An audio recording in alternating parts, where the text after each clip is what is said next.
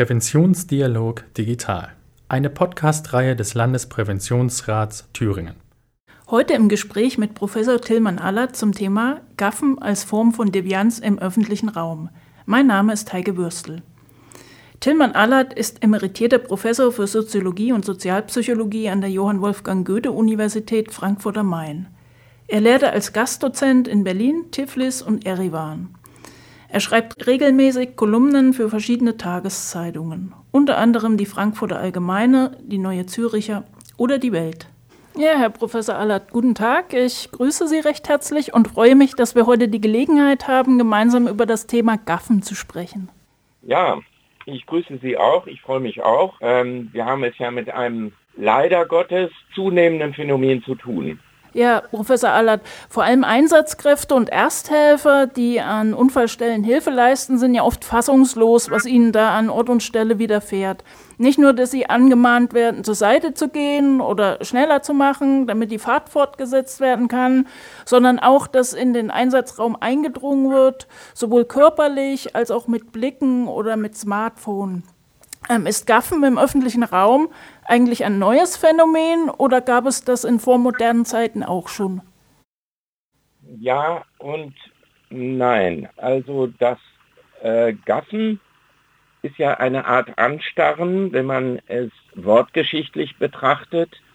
Und in früheren Zeiten, also ähm, im Mittelalter etwa oder auch unmittelbar noch vor Eintritt in die moderne Gesellschaft, wenn äh, im öffentlichen Raum Menschen nach Verfehlungen sanktioniert, in der Regel hingerichtet, gerädert oder was weiß ich wurden, dann fand das vor den Augen einer Öffentlichkeit statt und die hat äh, dem beigewohnt und da kann man jetzt sagen, gaffend beigewohnt. Also mit anderen Worten, äh, wir kommen damit schon auf eine Spur des Phänomens, weil in dem Gaffen also eine Faszination liegt auf der einen Seite und ein Rettungsversuch, ein Selbstrettungsversuch auf der anderen Seite. Das ist der erste Teil Ihrer Frage. Der zweite Teil, äh, es ist ein neues Phänomen insofern, als wir jetzt mit dem Smartphone eine Technologie haben,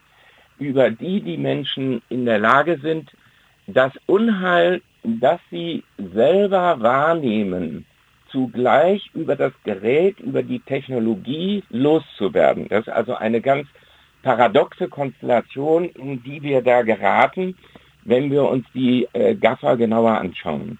Ja, was kennzeichnet denn eigentlich die Situation, in denen es zum Gaffen kommt?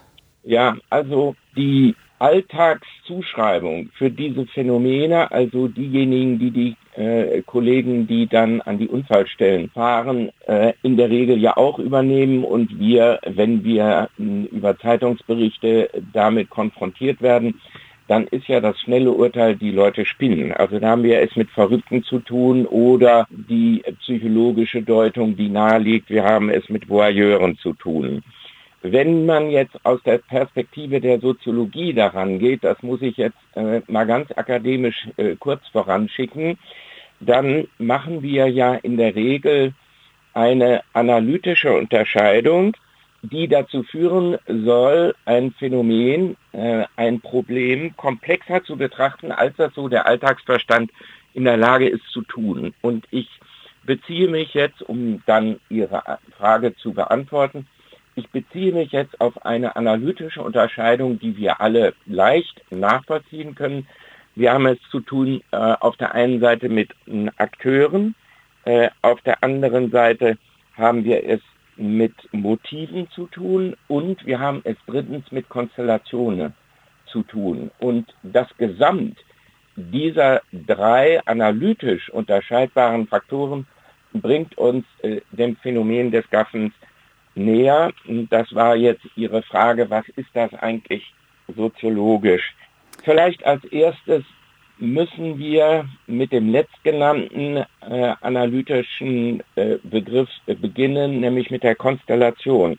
Wir haben es mit einer Austauschsituation im Straßenverkehr zu tun, äh, in der wir es mit Raumkonkurrenten zu tun haben. Das ist also ein ganz wichtiges Argument bei dem Ganzen.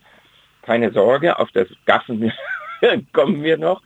Wir haben es äh, mit Raumkonkurrenten zu tun. Dieser ganze Straßenverkehr ist eine Kommunikationssituation äh, der kontinuierlichen Raumkonkurrenz untereinander.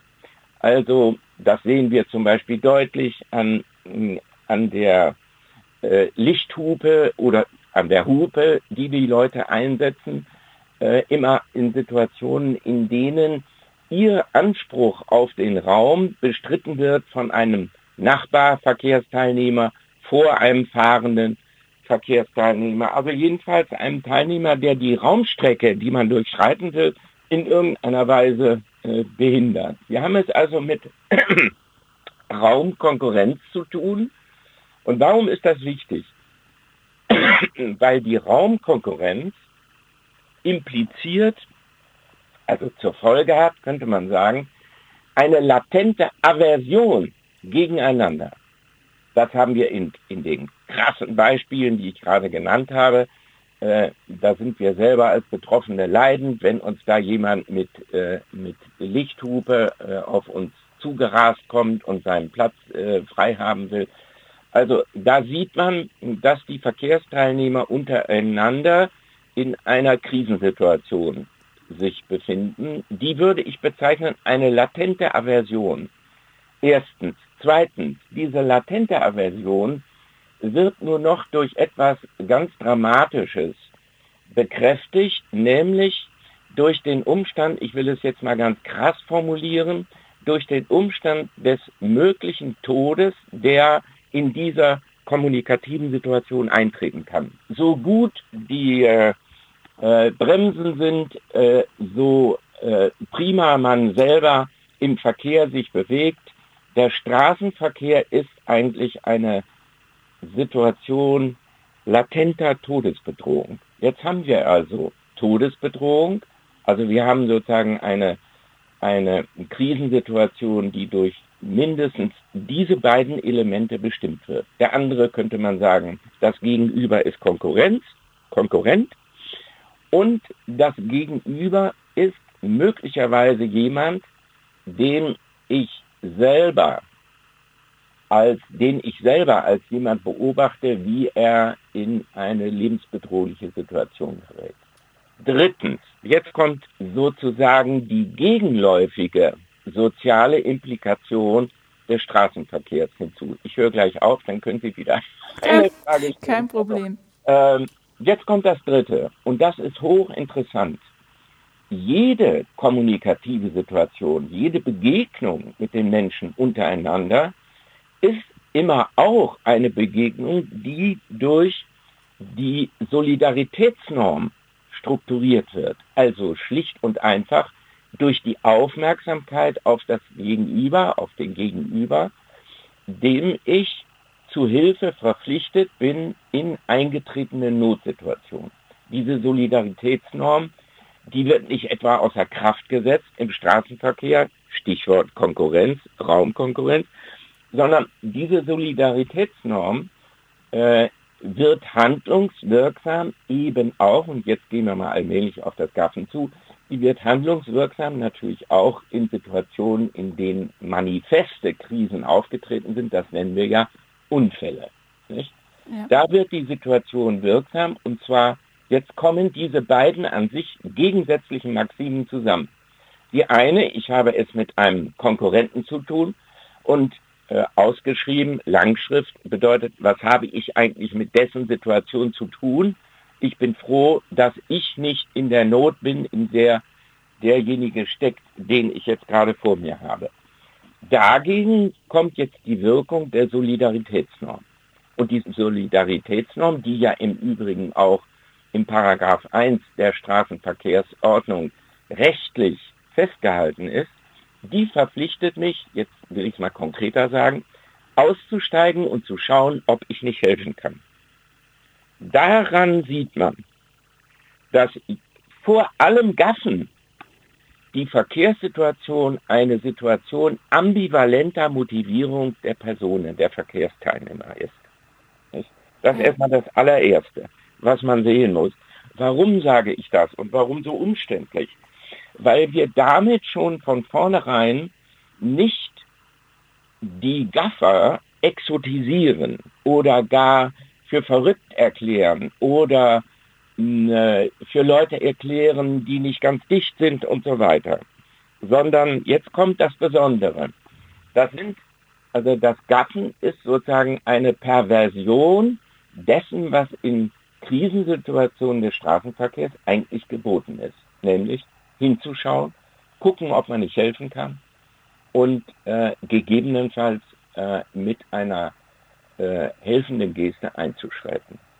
Ja, Professor Allert, ähm, ich hätte noch mal eine kleine Frage zu der Rolle des Raumes. Ähm, ja. Marc Auger bezeichnet ja Straßen, Autobahnen als sogenannte ja. Nichtorte, worunter er Orte versteht, die identitäts- und bindungslos sind. Fördern ja. solche Raumstrukturen das Gaffen noch zusätzlich? Ja, das kann man sagen.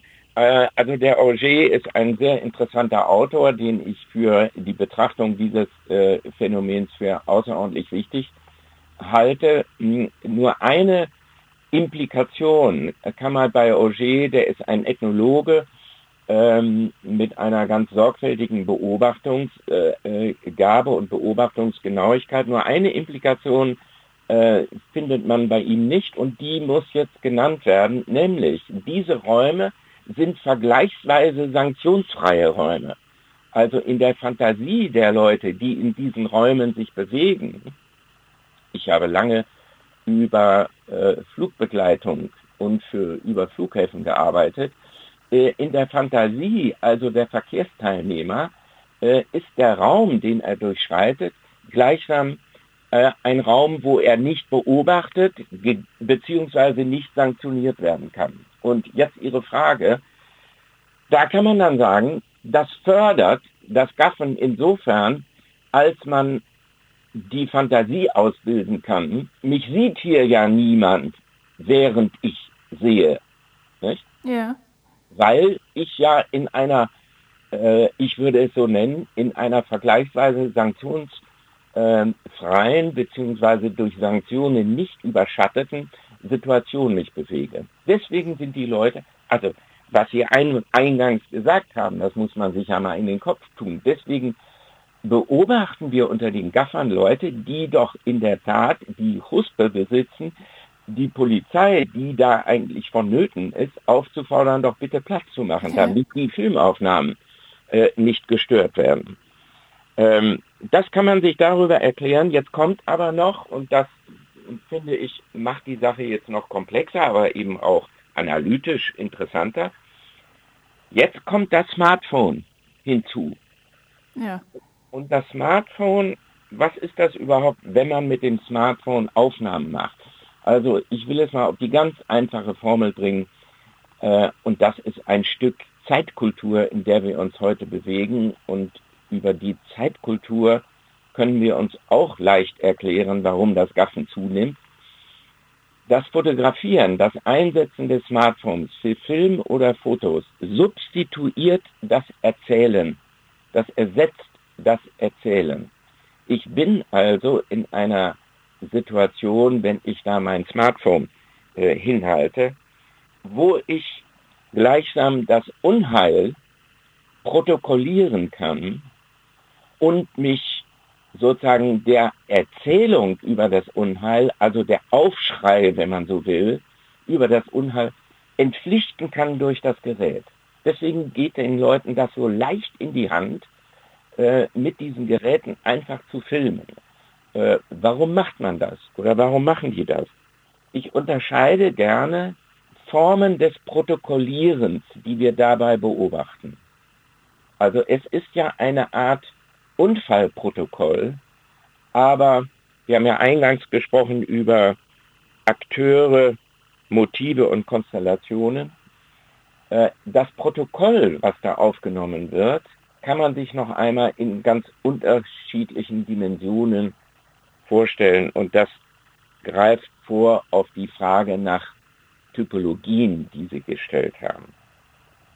Da würde ich gerne, wenn Sie erlauben, oder wollten Sie noch etwas anderes? Nein, sehr gerne. Können Sie ja. auch zu Typologien äh, schon was ausführen? Ja, da kann man jetzt, also wäre mein Vorschlag, folgende Versionen des Protokollierens zu unterscheiden und die Kolleginnen und Kollegen von den Einsätzen an Unfallstellen, die mögen vielleicht daraufhin, soweit sie die Gaffer überhaupt haben, äh, anhalten können und äh, Personalien aufnehmen können und so weiter und so fort. Das ist in sich ja nochmal ein Problem. Ähm, die Kolleginnen und Kollegen würde ich bitten, darauf äh, eine besondere Aufmerksamkeit zu richten. Ob das eine Plausibilität hat, die so zu unterscheiden. Den ersten Typus würde ich das apokalyptische Protokoll nennen. Die Apokalypse, das bezieht sich sozusagen auf eine Einstellung von Leuten, die ihre Identität darin sehen, das Unheil vorauszusehen. Äh, solche Leute gibt es. Es gibt so Unheilsspezialisten. Äh, in, der, in der griechischen Mythologie ist das die berühmte Kassandra, äh, deren Schicksal es ja war, das Unheil vorausgesehen zu haben, nur um den Preis, dass ihr niemand geglaubt hat. Diese apokalyptischen Protokollanten, die sind durchaus mit der Cassandra vergleichbar und die setzen jetzt, um im Bild zu bleiben, die setzen das Smartphone ein, äh, um ihre Glaubwürdigkeit beim Protokollieren zu unterstreichen. Das ist das apokalyptische Protokollieren. Das sind also Leute, die geradezu geil sind auf Unfälle, um daran sich zu bestätigen, ich habe es ja schon immer gewusst, dass alles schlimmer wird. Und das sieht man an dem Unfall, den ich jetzt gerade erlebt habe oder an, an von dem ich jetzt gerade Zeuge bin. Nicht? Ja, also der Beweis praktisch für diese Prophezeiung schon. Genau, ja. der Beweis für für die Unheilsprophetie. Im Übrigen gibt es ja Unheilspropheten, die sich zurzeit in Großdemonstrationen sammeln. Das ist ja eine ganz ähnliche Motivierung. Ja. Ist also gar nicht speziell für die Gaffer. Es gibt solche Mentalitäten, die sich sozusagen äh, ein Ei darauf braten, äh, die Welt immer ein Stück schwärzer zu sehen, als sie faktisch ist. Und dann greifen die geradezu gierig nach solchen Situationen wie jetzt eben bei einem Verkehrsunfall. Das ist das apokalyptische Protokoll. Davon würde ich gerne unterscheiden, und das geht an die äh, Semantikgeschichte von Gaffen zurück, also das Schaulustige. Davon würde ich unterscheiden das Eventprotokoll. Also das sind Leute, die äh, solche Aufnahmen machen aus einer Einstellung ja geradezu des abwechslungsreichen Amüsement heraus. Schau her, da gibt es mal was Spannendes zu sehen. Diese Autobahnfahrt, 300 Kilometer, ist alles grauenhaft langweilig. Zack, da gibt es Tote oder Schwerverletzte. Da steige ich doch mal aus und habe eine Abwechslung. Das ist also, das geht in die Richtung äh, der Schaulustigkeit, also nimmt geradezu die Semantik Schaulust eigentlich auf, eine Lust verspüren an dem, was da geschieht. Und das Protokollieren, das da geschieht, das würde ich gerne, wie gesagt, eine, äh, eine Art Event-Protokoll nennen. Ja. Das ist also ganz anders als diese Apokalyptiker, sondern das sind äh, möglicherweise äh, in ihrer Einstellung zur Welt sind das ganz zynische Leute. Der Apokalyptiker, äh, der ist ja überhaupt nicht zynisch, der hat ja im Grunde hat er ja eine Weltangst ja. Äh, und die er bestätigt sie durch den Unfall. Das ist bei den Eventprotokollanten, sieht das ganz anders aus. Sind das diese, äh, die an anderer Stelle als Sensation Seekers auch ja, bezeichnet ja, werden? Ja, ja. Ist das so eine Begrifflichkeit, mit der bei der Polizei gearbeitet wird? Nein, eher im Wissenschaftsbereich, denke ich. Ja, an Goffman denke ich da jetzt. Ja, damit wäre das äh, verträglich. Ja. Also wenn ich, äh, ich habe ja, warum äh, machen wir das? Ich habe äh, ja in meinem äh, Kolloquium habe ich äh, immer Arbeiten, die sozusagen ganz hart an der Realität äh, orientiert sind, keine großen theoretischen Auseinandersetzungen, also theoriegeladen schon, sonst geht das alles nicht, aber ich betreue eben gern empirische Arbeiten und ich habe eine Arbeit betreut, wo äh, eine Studentin mit einer Polizeistreife zu Unfallstellen unterwegs war. Und, ähm, und von daher sozusagen meine, meine empirische äh, Erfahrung mit diesem Phänomen. Ja. Äh, zurück zu dieser Typologie. Jetzt gibt es den dritten Typus und der ist für die Kolleginnen und Kollegen vielleicht der interessanteste. Ich weiß nicht, das wäre auch äh, zu beobachten. Hm, ich nenne das das stellvertretende Polizeiprotokoll. Das sind, das sind also Leute, die da an der Unfallstelle ihre Aufnahmen machen, in der Substitution, in der Stellvertretung äh, der, könnte man sagen, der, der Staatsrepräsentanten, also in Stellvertretung der Polizei. Die gucken, ob alles äh, ordentlich protokolliert wird, ähm, haben so die Vorstellung, wir machen das, ich mache das mit meiner Kamera weitaus präziser als, der, als die Polizei. Da weiß man ja gar nicht, ob die das überhaupt richtig machen.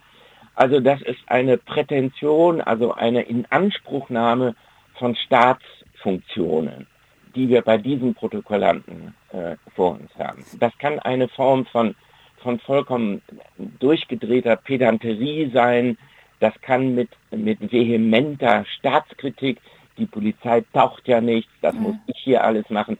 Das kann mit solchen Dingen äh, in eins gehen, aber wir sind ja jetzt nur mal bei einer Typologie, und da geht es erstmal nur darum, dass man die begrifflich sorgfältig voneinander unterscheidet und mit Blick auf die Praxis, also auch auf die möglicherweise auf die Prävention, in Zukunft vielleicht genauer sich das anschaut, ob das, äh, ob das stimmig ist oder möglicherweise oder und möglicherweise noch durch weitere Dinge zu ergänzen wäre. Entschuldigung, jetzt habe ich wieder so lange geredet. Nein, sollen Sie ja, deswegen fragen wir Sie ja. Eine Frage habe ich noch. Ist es eigentlich möglich, dass wir alle in bestimmten Situationen zum Gaffer werden oder gibt es da schon spezifische Dispositionen, Persönlichkeitsstrukturen, die ein solches Verhalten fördern? Ja, also ähm, da ist die klare Antwort nein. Also die, die Disposition, die hier äh, so weit geht, und von denen sprechen wir ja, äh, die steigen aus, halten den Verkehr auf, und machen dann an der Unfallstelle Aufnahmen. Ja. Also diese Disposition setzt voraus auch eine entsprechende psychisch, jetzt mal von allen äh, kommunikativen Konstellationen abgesehen, die ich genannt habe, setzt voraus eine schon ins Perverse gehende voyeuristische äh, Disposition. Ja. Also das, äh, der normale Mensch, also um das mal so zu jetzt idealtypisch gedacht, äh, den können wir uns durchaus als jemand vorstellen, der anhält und zur Unfallstelle läuft, um zu prüfen, ob Hilfe geboten ist oder nicht. Aber der, wenn er oder sie feststellt, äh, es ist für Hilfe gesorgt, sich in sein Auto setzt und weiterfährt. Ja. Das wäre sozusagen die normale äh, Reaktionssituation. Denken wir nochmal an Paragraph 1 der Straßenverkehrsordnung. Das ist sozusagen geboten ist in sich ja auch im Übrigen eine sehr riskante und voraussetzungsvolle Aktivität, weil wir ja alle wissen, auch so etwas kommt vor, dass solche Notsituationen von äh, Räubern, von äh, äh ja, Raubüberfällen kann man das dann beobachten, äh, dass das instrumentalisiert wird, also dass das hm. strategisch inszeniert wird, die Notsituation. Ja, oder dass man selber ähm, auf dem Weg zu dem verunfallten Fahrzeug sich dann selber auch in Gefahr begibt. Ja, ja. ja. Also das ist sozusagen eine äh, notwendige Grauzone zwischen gebotener Intervention und Indifferenz. Also die moderne, das könnte man vielleicht auch noch mit hinzufügen, und das beantwortet ein Stück weiter Ihre Frage.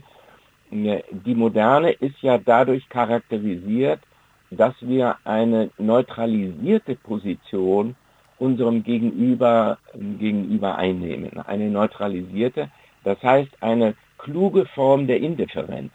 Wir rasen ja nicht durch die Welt und, ähm, und denunzieren etwa, oder rufen sofort nach der Polizei, wenn wir irgendwie eine Devianz beobachten, natürlich nur in krassen Fällen. Aber wir haben es im Prinzip in der modernen Gesellschaft, so kann man es eben nennen, mit einer, mit einer äh, Position des Fremden zu tun, die als Position des Fremden auch akzeptiert wird. Ja. Also beispielsweise jetzt, um wieder auf die Unfallsituation zu sprechen zu kommen, äh, sagen wir eben nicht, wenn wir an, dem, äh, an der Unfallsituation sind, ähm, ich kenne den ja gar nicht, dann helfe ich dem nicht. Ja. Also daran kann man sich das klar machen.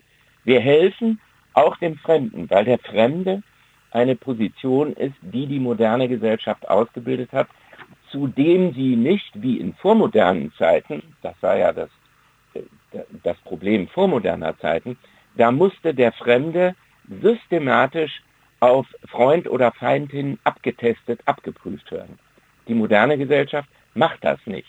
nicht? Wir laufen äh, auf engstem Raum äh, in den Einkaufspassagen der großen Städte äh, auf und ab, geraten jetzt unter Corona unter besonderen Bedingungen, aber immerhin auch da geraten wir in relativ engen Kontakt mit Gegenübern, die wir überhaupt nicht kennen.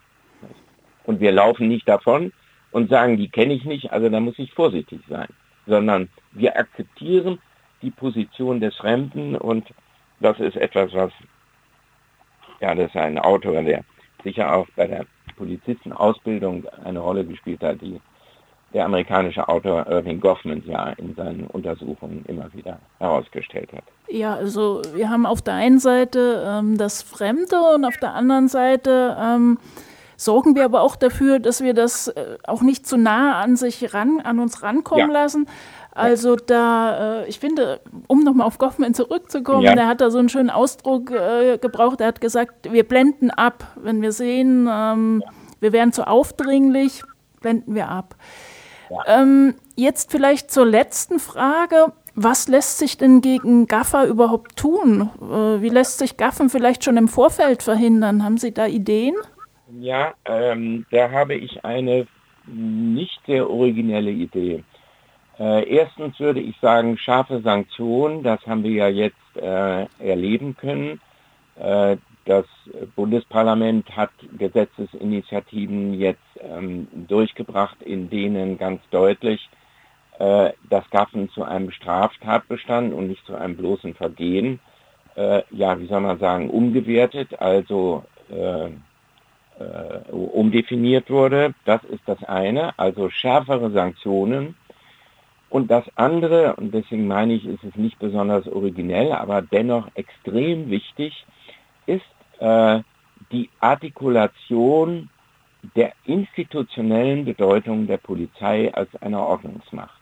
Also das kann man nicht deutlich genug äh, unterstreichen. Wir sind ja zurzeit in einer öffentlichen Debatte über Übergriffe der Polizei im Rahmen dieser äh, Rassismusvorwürfe. Ich halte das alles für Kokolores. Das ist irgendwie aus der amerikanischen Debatte, ich will es mal polemisch sagen, geklaut und lebt von der Unterstellung, ähm, äh, vergleichbare Phänomene gäbe es in der deutschen Polizei. Ich sehe da ganz deutliche Unterschiede in der Profes im Professionalitätsverständnis der deutschen Polizei gegenüber der amerikanischen Polizei. Aber das äh, mal äh, dahingestellt, ich halte es für extrem wichtig, dass die Polizei entweder selber oder auch der Journalismus, und das ist natürlich ein, ein ganz heikles Thema, was ich damit anschneide, dass ähm, beide dafür sorgen, dass der Respekt vor der Institution Polizei nicht erodiert.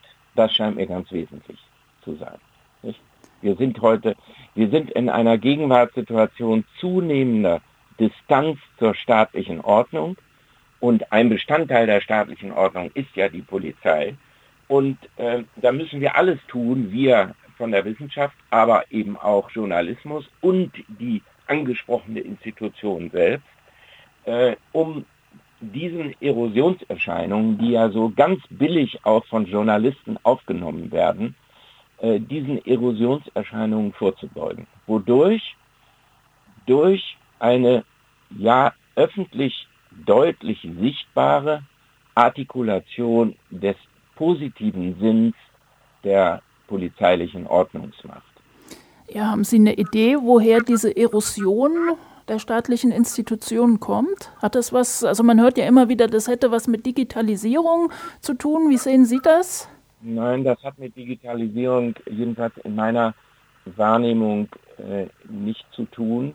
Äh, es hat mit einer Komplexitätsschrumpfung in den journalistischen Medien zu tun. Also, ich will das kurz ausführen. Der Journalismus ist eigentlich die Institution, die dafür sorgen muss, und äh, gegenüber wem? Gegenüber dem Bürger, will ich mal ganz allgemein sagen. Und ich meine natürlich immer in Klammern der Bürgerin, äh, die dafür sorgen muss, dass die Institutionenordnung einer modernen Gesellschaft eine hochkomplexe ist und nicht auf schwarz oder weiß reduziert werden kann. Das geschieht aber durch die Wahrnehmung, wie sie von Hinz und Kunst der öffentlichen Ordnung und äh, der staatlichen Ordnung äh, und den Institutionen des Staates zunehmend entgegengebracht wird. Also ähm, Schwarz-Weiß ist sozusagen die prominente Zuschreibung, die wir beinahe flächendeckend überall beobachten können. Und kaum jemand weist darauf hin, dass mit Schwarz-Weiß es im öffentlichen Raum, also bei politischen Entscheidungen, also im gesamten politischen System eigentlich nicht weiterzukommen ist. Äh, und wenn man sich fragt, wer kann dafür sorgen, dass man vielleicht klüger ist als der sogenannte gesunde Menschenverstand, dann denke ich eben zuallererst an den Journalismus. Das da haben wir es ja in Deutschland, das muss man auch natürlich hinzufügen, da haben wir es in Deutschland natürlich insofern gut, als wir ja noch nach wie vor äh, mindestens drei vorzügliche ähm, äh, Zeitungen äh, haben. Die Rundfunksender sind im Prinzip äh, anständige und nicht äh, hau drauf äh, Moral vertretende Einrichtungen. Also verglichen mit Italien oder den osteuropäischen Ländern, du liebe Güte, das muss man natürlich einschränkend hinzufügen, haben wir es natürlich noch ausgesprochen gut. Das ist doch ein gutes Schlusswort, Herr Professor Allert. Ich bedanke mich recht herzlich bei Ihnen. Ich wünsche Ihnen alles Gute und in Pandemiezeiten vor allem viel Gesundheit und ja. verabschiede mich. Ja, ich danke Ihnen und ja, wer weiß, vielleicht bis ein andermal. Ja, tschüss. Jo, tschüss. Der Podcast Präventionsdialog Digital entsteht in Zusammenarbeit mit dem Medienbildungszentrum der Thüringer Landesmedienanstalt. Informationen zur Arbeit des Landespräventionsrats Thüringen, zu Hilfs- und Beratungsmöglichkeiten und zu den verschiedenen Devianzformen finden Sie unter www.lpr-thüringen.de.